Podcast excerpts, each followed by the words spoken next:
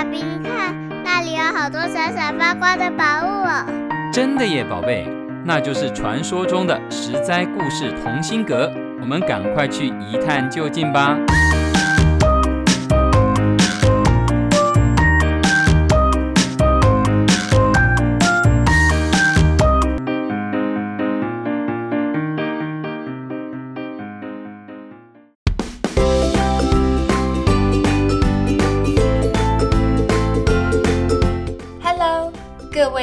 的小朋友们，你今天过得好吗？我是十灾故事同心阁里把幸福阳光洒在你身上的桑尼姐姐。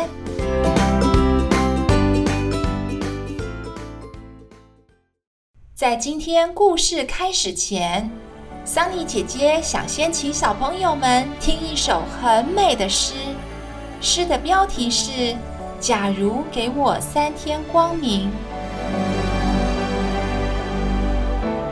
假如给我三天光明，我的眼睛里将是美丽的色彩，告别黑白。假如给我三天光明，我将看到婴儿的笑脸，离开触摸的遐想。假如给我三天光明，我将不用嗅觉，也能看到花朵的芬芳和艳丽。假如给我三天光明，我将见到小鸟的鸣叫。和展翅飞翔的模样。假如给我三天光明，我渴望看到书籍，让它们在脑海里回荡。假如给我三天光明，我想看到家人和朋友，把他们的样子刻入我的心膛。假如给我三天光明，我要在大自然的殿堂里留恋难忘。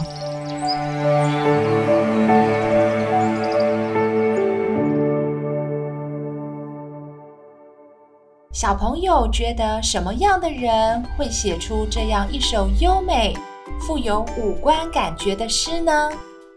我们可以从“假如给我三天光明”推断出这个作者双眼是看不见的。那为什么他祈求三天的光明，而不是永远的光明呢？桑尼姐姐先卖个关子，请小朋友们在今天的故事里找一找。想一想答案。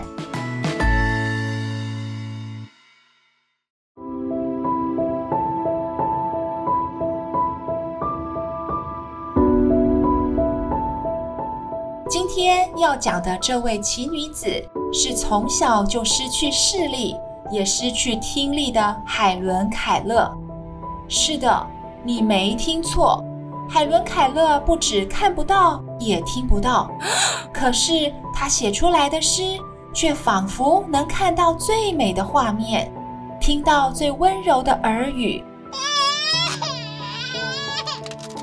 海伦·凯勒在十九个月大时生了一场大病，这场大病使得她再也看不见，也听不见，无法与外界世界沟通的她。陷入了漫长的黑暗中，在那片黑夜里，海伦·凯勒很害怕，她只能以乱踢和尖叫来表达内心的情绪与需求，脾气也变得很暴躁，这让她的爸爸妈妈担心又伤心。这样黑暗迷惘的日子持续了好多年，会有迎来光明的一天吗？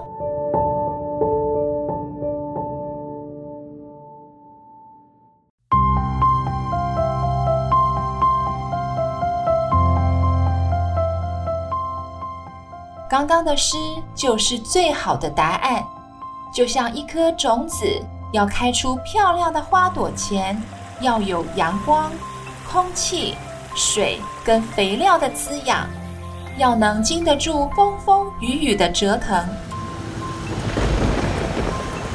同样的，海伦·凯勒在写出这样一首诗前，也要有厉害的人引导。让他能冲破看不见、听不见的障碍，重现光明，成为最灿烂、最令人惊叹的那朵花。海伦·凯勒后来不但学会了阅读和说话，还凭着惊人的毅力完成了哈佛大学的学业，成为有史以来第一个获得文学学士学位的盲聋人士，很了不起吧？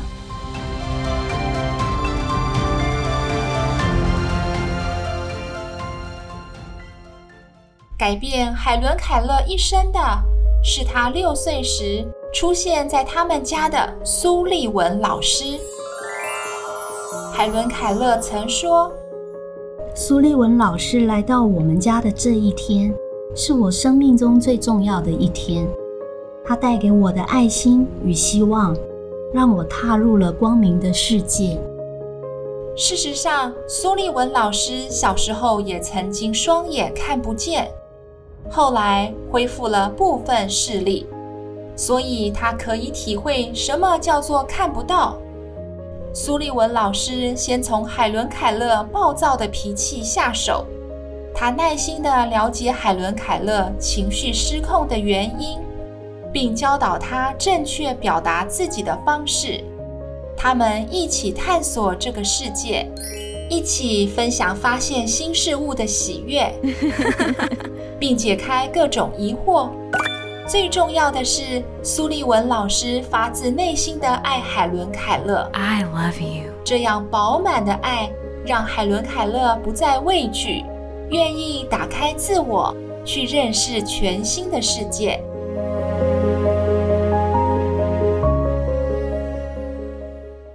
苏利文老师引导海伦·凯勒去接触各类的人事物。老师会陪着海伦·凯勒坐在教室里，用他轻柔的手指在海伦·凯勒的手掌上一字一句拼出课堂内容。他们一起深入哲学、历史、文学、经济学等等各个领域。一年又一年，他们遨游在书本里，领略浩瀚的天地。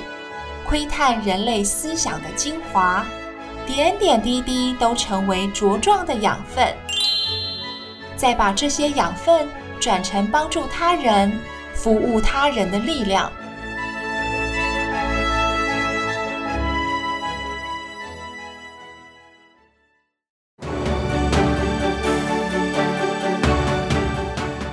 谁会想到，多年以后，这个看不到。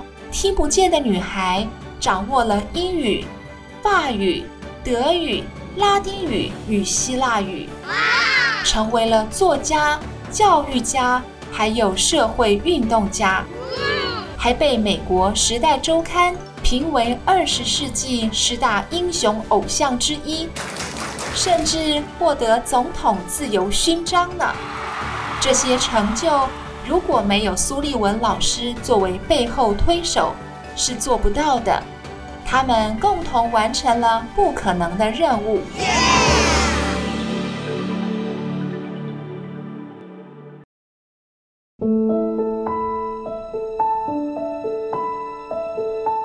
还记得一开始桑尼姐姐问：为什么海伦·凯勒只祈求三天的光明，而不是永远的光明吗？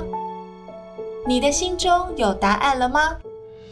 桑尼姐姐想套句海伦·凯勒曾经说的话来回答这个问题。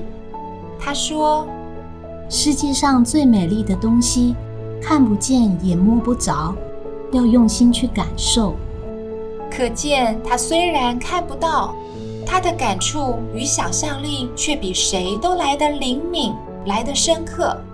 它更能贴近人们的笑容，贴近大自然的花花草草，贴近万物温暖的气息。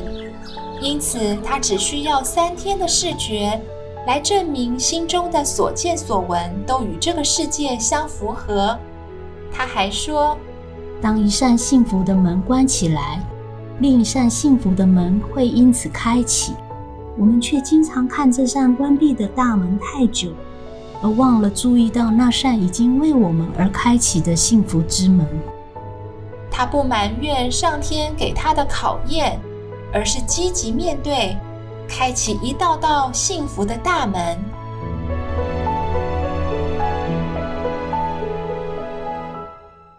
海伦·凯勒也告诉我们：善待你的双眼吧，要当成明天再也看不见那样的珍惜它。今天就把这些名言佳句都送给小朋友们，请你一定要好好善待自己的身体，爱护眼睛、耳朵，爱惜生命中的美好哦。我是桑尼姐姐，下回实在故事同心阁见喽。